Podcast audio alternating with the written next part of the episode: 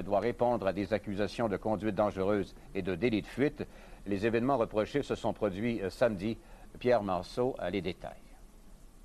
Yolande Ouellette a été accusée au palais de justice de Trois-Rivières de conduite dangereuse et de délit de fuite.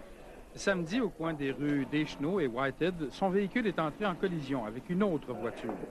Selon l'accusation, Mme Ouellette a foncé à trois autres reprises sur l'automobile. Une fois descendue de voiture, l'autre conducteur a juste eu le temps de s'esquiver avant qu'elle ne fonce sur lui. C'est un petit baveux qui partageait pas le chemin. Il avait un petit char bleu marin, puis il voulait pas me faire passer. Alors, il est rentré dans mon auto. Puis moi, j'ai répliqué, j'ai rentré dans la sienne. Deux témoins de la scène qui ont voulu intervenir ont aussi été menacés par la conductrice.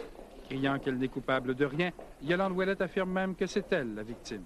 Non, c'est lui. Vous comprenez ce que vous voulez ou ce qu'il a dit?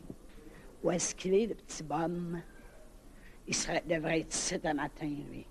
Puis il y en avait deux qui le suivaient en arrive, c'est ces deux chums.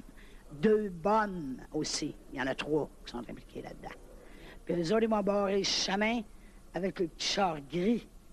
Puis je pouvais rentrer dedans. Elle a plaidé non coupable. Madame Ouellette reviendra devant le tribunal le 4 mai prochain pour son enquête préliminaire. Pierre Marceau, à Trois-Rivières.